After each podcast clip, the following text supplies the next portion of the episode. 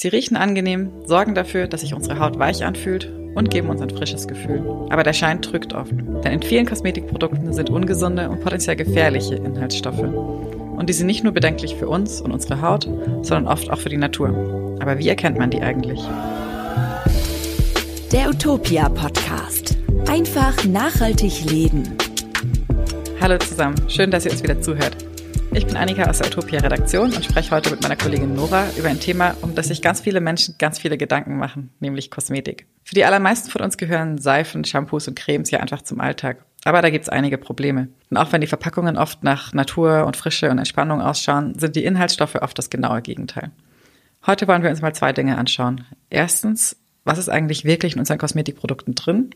Und zweitens, wie erkennt man diese Inhaltsstoffe eigentlich? Ich frage jetzt einfach erstmal dich, Nora, wie ist das denn bei dir? Achtest du genau drauf, was du dir so für Kosmetik kaufst? Und hat sich da vielleicht auch was geändert? Hallo Annika. Ja, auf jeden Fall. Wobei ich sagen muss, ich bin mit Naturkosmetik aufgewachsen, habe dann allerdings in meiner Teenie-Zeit angefangen, mich einfach auszuprobieren und habe einfach das Billigste gekauft und irgendwie auch das, was einfach meine Freundinnen hatten ohne mir da groß Gedanken zu machen, was ich da eigentlich benutze. Ich habe allerdings sehr sensible Haut, die sehr schnell rot wird und einfach irgendwie wehtut und bin deswegen wieder zurück zur Naturkosmetik gewechselt und habe mir erst danach angefangen, Gedanken um die Inhaltsstoffe zu machen und mich mit denen auseinanderzusetzen, weil ich einfach wissen wollte, was in Kosmetik drin sein kann, um zu wissen, warum funktioniert die eine, warum funktioniert die andere nicht für mich, äh, um mich da einfach auszukennen und zu wissen, worauf ich bei Kosmetik achten sollte, wie ist es bei dir? Ich glaube, bei dir ist es recht ähnlich, oder? Ja, genau. Ähm, also ich achte tatsächlich schon sehr genau drauf, was ich für Pflegeprodukte verwende. Ähm, eben auch unter anderem, weil ich sehr empfindliche Haut habe. Ich habe mir so über die Jahre da einiges einfach auch an Wissen angeeignet, viel recherchiert. Ähm, Trotzdem merke ich aber immer wieder, dass es echt viel Zeug gibt, was nicht immer so leicht zu verstehen ist. Also manchmal steht man dann einfach vor so einer Verpackung und fragt sich, was zur Hölle ist da jetzt wieder drin? Mhm. Aber gut, so ist es. Und ähm, wir haben uns da jetzt auf jeden Fall mal ordentlich reingefuchst und gehen das jetzt einfach mal ganz entspannt durch heute. Dann lass uns doch mal mit gleich nicht ganz so tollen Inhaltsstoffen anfangen, und zwar mit den Parabenen. Parabene gibt es oft in Kosmetika und Pflegeprodukten. Die werden als Konservierungsstoffe eingesetzt. Das ist auch ganz egal in welcher Kosmetik, die sind überall drin, egal ob in Shampoo oder auch in Zahnpasta. Das Problem ist, dass einige dieser Parabene im Verdacht stehen, hormonell zu wirken. Das heißt, dass sie im Körper sich so verhalten, als wären sie ein Hormon, vor allen Dingen das weibliche Geschlechtshormon Östrogen. Und das ist nicht ganz so harmlos, vor allen Dingen für Schwangere und Kinder. Jedoch nicht alle Parabene sind gefährlich, einige scheinen auch unproblematisch zu sein. Es gibt aber eben die, die hormonell wirken und aber auch welche, die sich im Körper ablagern. Und da schreibt das Bundesamt für Risikobewertung, dass man um die lieber einen Bogen machen sollte, denn die werden unter anderem in Verbindung gebracht mit Unfruchtbarkeit, Diabetes und verschiedenen Krebsarten. Ja, ziemlich gruselig, ne? Ähm, und ja. Weil diese Lage eben so ein bisschen unübersichtlich ist, da finde ich, ist der einfachste Weg, einfach Produkte mit Parabenen ganz zu vermeiden. Es ist nämlich eigentlich ganz leicht festzustellen, ob in einem Produkt Parabene drin sind oder nicht. Die stehen nämlich genau so auch hinten drauf. Also da steht dann sowas wie Propylparaben oder Butylparaben oder so. Und jetzt kommt auch schon mal unser Tipp, auf den wir sicher im Laufe dieser Folge noch ganz oft kommen werden. Und zwar überlegt euch doch, ob ihr nicht lieber gleich zertifizierte Naturkosmetik nutzt. Da sind nämlich Parabene mhm. gar nicht erlaubt. Gut, unsere nächsten Inhaltsstoffe klingen eigentlich ganz super, sind es aber nicht so wirklich. Nämlich die Duftstoffe. Das sind mit die häufigsten Inhaltsstoffe in Kosmetik, obwohl die für die Haut überhaupt gar keine richtige Wirkung haben. Die riechen halt einfach nur gut und sind deswegen überall drin. Viele Duftstoffe gelten allerdings als bedenklich für unsere Gesundheit, weil sie Allergien auslösen oder verstärken können. Zudem gibt es welche, die ähnlich wie die Parabene in Verdacht stehen, hormonell zu wirken und sogar krebserregend zu sein. Das sind zum Beispiel die künstlichen Moschusdüfte. Ja, Duftstoffe sind echt fies, ne, weil sie einfach fast überall drin sind. Und mhm. man weiß aber oft einfach nicht so genau, was es jetzt ist, weil die allermeisten Duftstoffe einfach unter dem Begriff Parfüm zusammengefasst werden auf der Inhaltsstoffliste. Es gibt allerdings eine Reihe von Duftstoffen, von denen man weiß, dass sie Allergien auslösen können oder verstärken können und die müssen dann auch explizit genannt sein. Leider hilft bei den Duftstoffen jetzt auch nicht das Ausweichen auf Naturkosmetik, weil auch da ziemlich viele von diesen allergenen Duftstoffen erlaubt sind.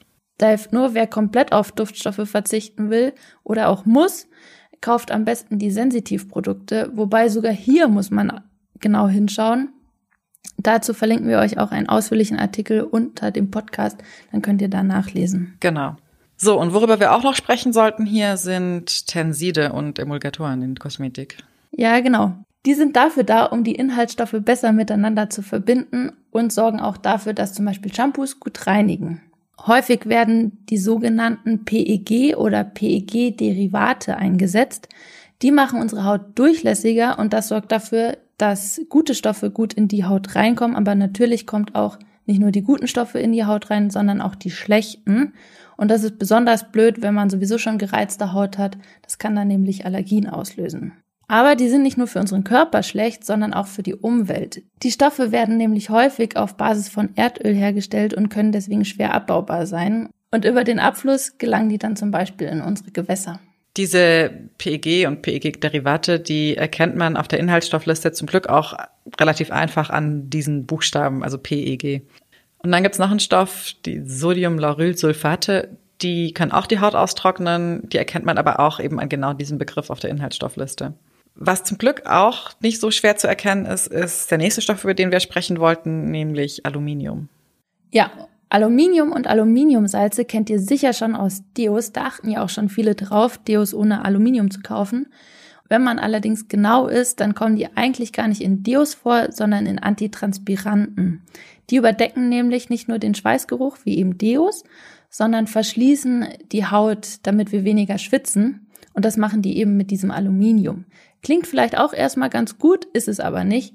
Denn wenn die Poren permanent verstopft sind, kann ein Schweißstau entstehen und dadurch kann die Haut gereizt sein und jucken.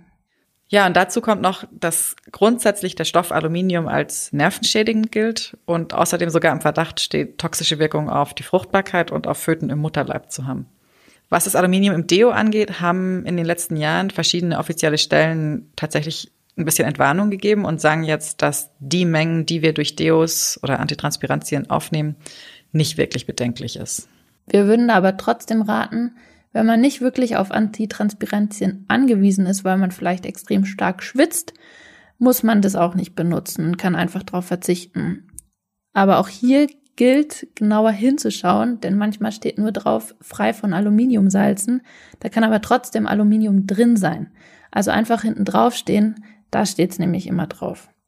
Grundsätzlich ist aber bei Antitranspirantien gesagt, da ist immer Aluminiumsalz drin, weil die funktionieren eben genauso. Aber da müssen ihr dann komplett drauf verzichten und auf ein Deo umsteigen. Wir würden auch hier wieder zur Naturkosmetik raten. Ja, genau, auf jeden Fall. Und bei einem ganz großen Thema ist Naturkosmetik auch echt besser, nämlich beim Thema Erdöl. Erdöl klingt jetzt schon nicht so unbedingt nach was, was man sich gerne auf die Haut schmieren will. Aber es ist mhm. tatsächlich in irgendeiner Form fast überall drin. Das komplett zu vermeiden ist bei herkömmlicher Kosmetik fast nicht möglich. Also zum Beispiel kommt Erdöl in Cremes oder Lippenstiften als äh, fettende Komponente vor, in Form von Paraffin. Es ist aber auch der Ausgangsstoff für wahnsinnig viel andere Inhaltsstoffe. Auch welche, über die wir schon gesprochen haben, Duftstoffe und PEG zum Beispiel. Und da ist auch teils wirklich gar nicht zu erkennen, welche Stoffe jetzt mal Erdöl als Ausgangsstoff hatten.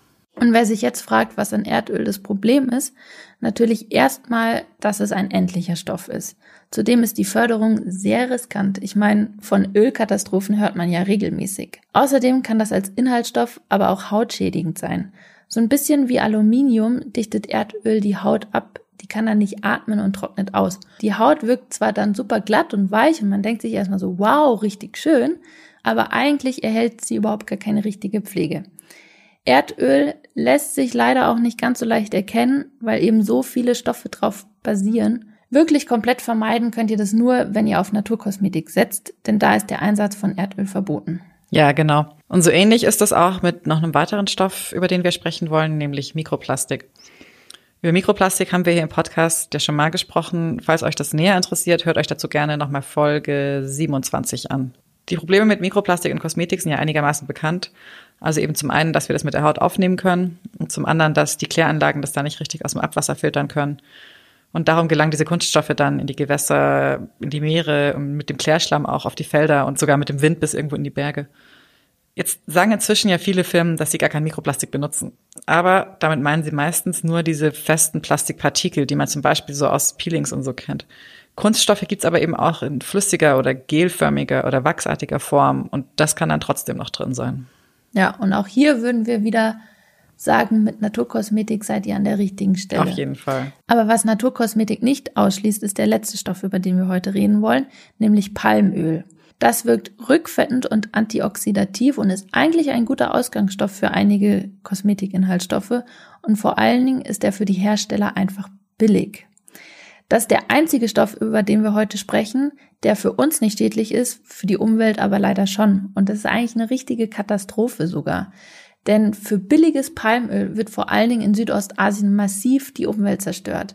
Da wird wertvoller Regenwald durch Brandrodung hektarweise vernichtet. Und das ist nicht nur traurig um den Regenwald, wobei das auch schon schlimm genug wäre, sondern es ist eine ernste Gefahr für die Artenvielfalt, die lokale Bevölkerung und auch das Weltklima. Also so gesehen ist Palmöl richtiger Mist. Das muss man, denke ich, einfach mal so sagen. Ja, Palmöl ist wirklich ein Riesenproblem. Und leider kann man auch das auf Kosmetika oft echt schwer erkennen, weil es gibt zig Bezeichnungen, hinter denen Palmöl stecken kann. Ähm, wir verlinken euch dazu auch noch einen Artikel. Palmöl ist eben außerdem auch in Naturkosmetik drin. Es gibt schon auch gute Gründe, warum das so ist. Und es gibt auch wirklich besseres, biozertifiziertes Palmöl. Aber ich fürchte, das ist eine Debatte, da könnten wir den ganzen Tag drüber sprechen. Das sprengt jetzt hier heute mhm. den Rahmen. Also ja. Wer Palmöl wirklich vermeiden möchte, es ist nicht leicht. Da gibt es nur ganz vereinzelt Hersteller, aber zumindest verwenden die meisten Naturkosmetikmarken zertifiziertes Palmöl, also quasi besseres Palmöl. So, und jetzt haben wir ja echt viel über Inhaltsstoffe in Kosmetik gesprochen, die man vielleicht besser meiden sollte. Aber warum wir jetzt ständig Naturkosmetik empfehlen, darüber sollten wir vielleicht auch mal noch kurz sprechen. Nora, magst du noch mal kurz erklären, was ist Naturkosmetik jetzt genau und warum ist es besser? Also hauptsächlich tatsächlich, weil sie auf die meisten Inhaltsstoffe verzichtet, die wir bisher aufgezählt haben. Das Problem daran ist allerdings, dass Naturkosmetik kein geschützter Begriff ist. Also theoretisch kann das jeder auf sein Produkt schreiben. Zum Glück passiert es aber tatsächlich kaum noch. Was Unternehmen stattdessen machen, ist, dass sie zum Beispiel natürlich draufschreiben. Deswegen ist es schon gut, wenn man weiß, wie man zertifizierte Naturkosmetik erkennt. Und das geht wie immer bei solchen Sachen am besten mit Siegeln. Die wichtigsten Siegel sind in Deutschland das Siegel des BDIH und die von Natru, EcoCert und Cosmos. Wenn ihr die kauft, macht ihr wahrscheinlich nichts falsch. Wichtig ist noch zu wissen, Naturkosmetik bedeutet nicht gleich, dass sie auch vegan und frei von Tierversuchen ist. Wenn euch das noch wichtig ist, gibt es nochmal ein extra Siegel, wie zum Beispiel diese Veganblume. Genau, das ist auf jeden Fall wichtig zu wissen, weil es vielen Leuten ja schon wichtig ist, dass da keine tierischen Inhaltsstoffe drin sind und Tierversuche will man ja auch nicht unbedingt unterstützen. Wir haben da einen Artikel zu, zu Tierversuchen in Kosmetik und zu Vegansiegeln, die verlinken wir euch auch nochmal unter dem Podcast. Und damit sind wir dann auch am Ende dieser Folge. Ich hoffe, wir konnten euch vielleicht noch ein bisschen was Neues erzählen. Und falls ihr noch Tipps habt, von denen wir vielleicht nichts wissen oder natürlich Themenvorschläge für unseren Podcast, dann schreibt uns jederzeit gerne eine Mail an redaktion.utopia.de mit dem Betreff Podcast. Und wir sehen immer wieder an unseren Statistiken, dass viele, die unseren Podcast hören, ihn noch gar nicht abonniert haben. Falls ihr dazu gehört, dann macht es doch einfach. Das geht in jeder Podcast-App und dann verpasst ihr auch keine neuen Folgen mehr. Und wir freuen uns natürlich auch über eine positive Bewertung in der Apple Podcast App. Macht's gut und bis zum nächsten Mal. Macht's gut. Ciao. Bis bald. Der Utopia Podcast. Einfach nachhaltig leben.